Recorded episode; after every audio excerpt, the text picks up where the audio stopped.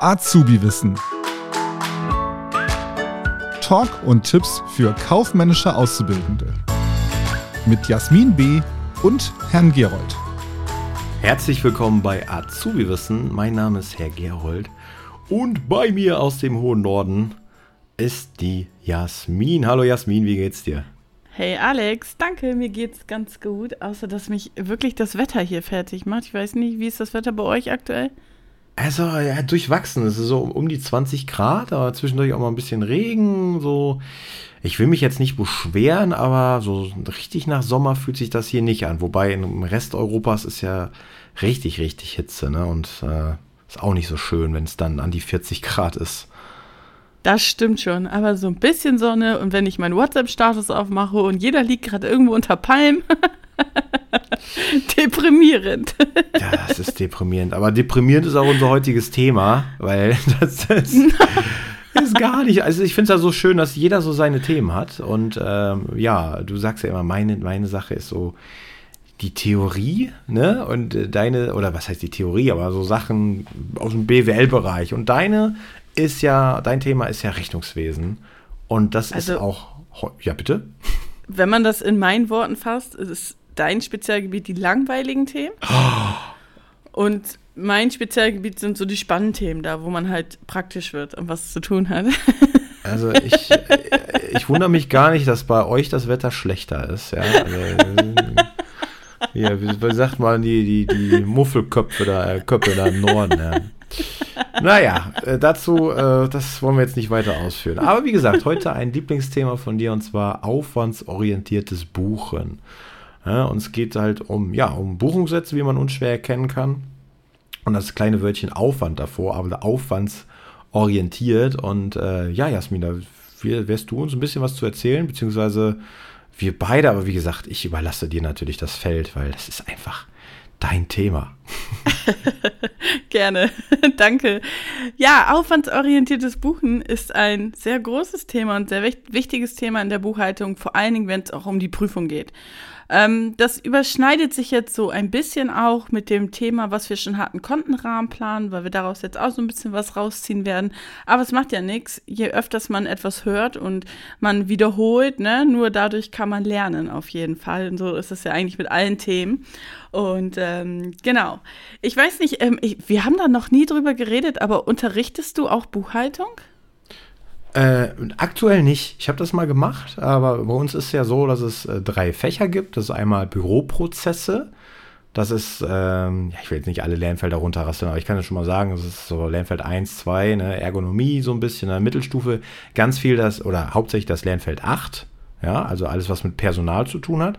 Und in der Oberstufe nochmal ähm, das Thema Organigramm, äh, Leitungssysteme und Geschäftsreisen, Reisekostenabrechnung und so weiter. Das unterrichte ich hauptsächlich. Dann gibt es ja noch das äh, Fach Geschäftsprozesse, also GAP. Das ist das, was man Word und Excel am Anfang gemacht. Und dann das Thema ähm, Markt, Markt und Preis beziehungsweise Marketing-Mix, also Marketing und auch alles rund um Thema Kaufvertrag, Lernfeld 3 und 4.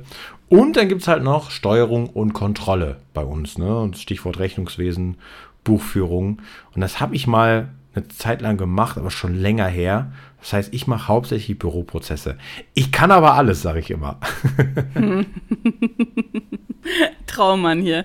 Ähm, ja, warum ich das gefragt habe, ich weiß nicht, wie es euch geht, aber ich weiß, dass es vielen so geht, dass ähm, ja, am Anfang erstmal mit der Buchhaltung angefangen wird und dann wird erstmal ganz brav auf die ganzen Bestandskonten gebucht. Manchmal lässt man am Anfang sogar noch die Steuern weg, damit man erstmal so den einfachen Einstieg hat. Dann irgendwann kommen die Steuern dazu und dann wird es aufwandsorientiert. Das richtig, und das ja. ist so der Punkt, wo ich im Unterricht komplett durcheinander gekommen bin und ich weiß, dass es vielen genauso geht. Dieser, dieser, dieser Schwenker von diesen Bestandskonten bebuchen zum aufwandsorientierten Buchen. Mhm. Trotzdem ist es äh, sehr wichtig, beides zu können. In der Prüfung ist es so, dass wir immer aufwandsorientiert buchen sollen. Das ist auch so angegeben.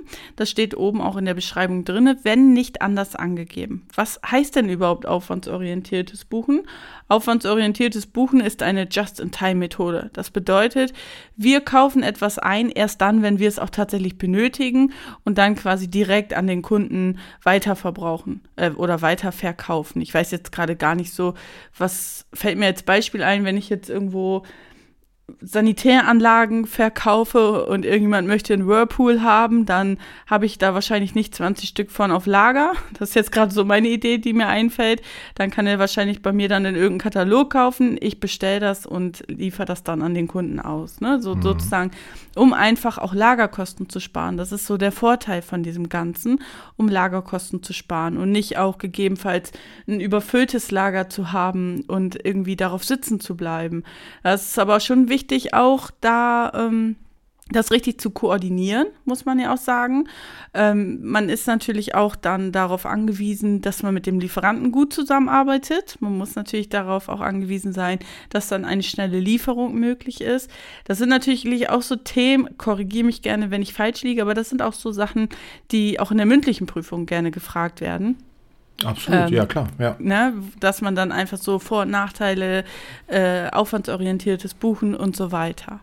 Ich weiß gar nicht, fällt dir so zum, zum Theoretischen, bevor ich jetzt mit Buchungssätzen anfange oder Konten anfange, fällt dir dazu noch irgendwas ein? Nee, du hast es eigentlich auf den Punkt gebracht. Also das ähm, ist mir damals in meiner eigenen Ausbildung auch aufgefallen und äh, ich merke das jetzt auch. Dieser, dieser, dieser Cut, wenn du die ganze Zeit auf Bestandskonten buchst, ja, und auf einmal, hä, wo kommt denn jetzt, warum? Ich habe doch immer Ware an Kasse oder so gebucht. Und auf einmal ist es Aufwendung für Handelswaren. Das, äh, genau, das muss man erstmal irgendwie hinkriegen, diesen Schritt. Deswegen finde ich es ganz gut, dass wir heute darüber reden, ja. Genau. Aufwandskonten, also wir haben ja schon mal über den Kontenrahmenplan gesprochen. Der Kontenrahmenplan besteht ja aus neun Kontenklassen, bei null angefangen und hört bei acht auf. Also unser, unser Kontenrahmenplan für Kauffrau für Büromanagement. Ähm, es gibt natürlich auch andere kaufmännische Berufe, da sind die Kontenrahmen oder die, äh, ja, die Kontenrahmen ein bisschen anders, aber im Prinzip ähm, ähnlich.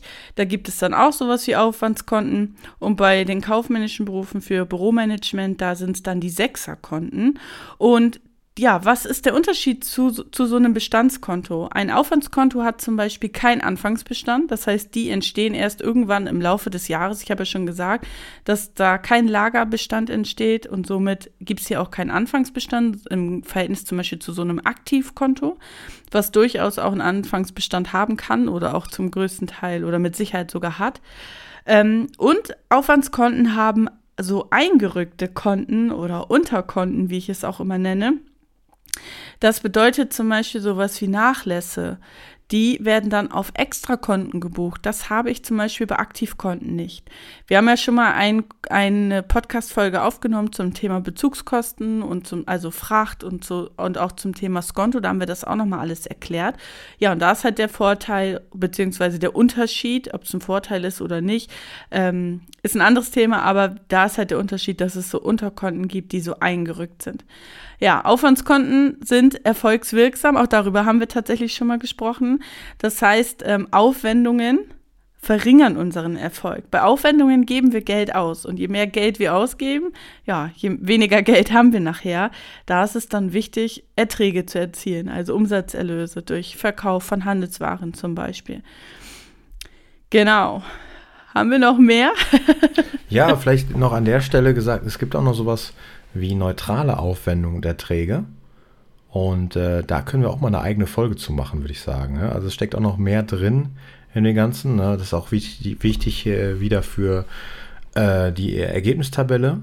Ähm, was sind denn überhaupt neutrale Aufwendungen, neutrale Erträge? Und dann gibt es auch noch verschiedene Unterkategorien. Periodenfremd, mhm. was haben wir noch? Außerordentlich und betriebsfremd. Und äh, aber das würde, würde ich sagen, da machen wir eine eigene Folge mal. Und Gehört das für dich mit zum internen Rechnungswesen oder eher zum externen Rechnungswesen? Eher so KLR, oder? So Ergebnistabelle. Das ist KLR, auf jeden Fall, mhm. ganz genau. Aber es passt halt ganz gut an der Stelle, genau. ne? weil du gerade gesagt hast, ne? wir haben Aufwendungen und Erträge und wir wollen ja wissen, okay, was ist unser Betriebsergebnis? Das heißt, wenn wir Aufwendungen haben und Erträge, die stellen wir gegenüber, aber die müssen ja auch irgendwas mit dem Betrieb zu tun haben. Und ja. wenn aber so zum Beispiel unser Firmenwagen abbrennt oder wir haben eine Steuerrückerstattung oder eine Nachzahlung, dann müssen wir das rausrechnen, weil das sind ja besondere Sachen, sage ich jetzt mal. Und deswegen heißt es auch neutral. Und da gehen wir mal separat drauf ein. Genau. Was man noch erwähnen kann natürlich, das habe ich eben vergessen, ähm, wo mehrt und mindert sich das Konto? Ähm, Aufwendungen mehren sich im Soll und verringern sich im Haben. Ich äh, habe mir immer so die Eselsbrücke gebaut, dass sich das wie so ein Aktivkonto verhält. Also AA, Aktiv gut, und Aufwand ja. verhalten sich gleich und ja, Passiv und Ertrag verhalten sich dementsprechend auch gleich. Das ist eine super Eselsbrücke, ganz genau. Ne? Aufwendungen immer im Soll ne, Aufwendungen für Handelswaren ne, und Umsatzerlöse, ne, das ist ja quasi im Haben gebucht, an Umsatzerlöse. Ganz genau. genau. Büromaterial ist übrigens auch ein Aufwandskonto. Das wird auch Richtig. gerne verwechselt, ja, verwechselt genau. mit BGA. Ja. Da will BGA, ich jetzt nichts ja. Falsches sagen, aber ich glaube, es hat ähm, Abschreibungs technische Hintergründe, dass das so ist, ne? Das, weil das so ja. Material ist, was man immer schnell wieder, wieder verbraucht und das nicht genau, so. Genau, Büromaterial ja, als, verbraucht. Als Anlage. Ne? Genau, BGA ist dann Betriebsgeschäftsausstattung, wie zum Beispiel ein Schreibtisch und sowas, ne? Und ja. Büromaterial wäre dann, ja, Stifte oder weiß ich nicht, irgendwas, was ich dann quasi verbrauche, genau. Genau. Ja. Super. Sehr gut. Sehr gut. Dann haben wir einiges erzählt und ich hoffe, es hat euch weitergeholfen. Und dann denkt dran, immer aufwandsorientiert buchen, wenn nicht anders angegeben. so ist es. In diesem Sinne, bis zum nächsten bis Mal. Zum nächsten Mal. Tschüss. Ciao. Das war Azubi Wissen, ein Podcast der Marke Kiel.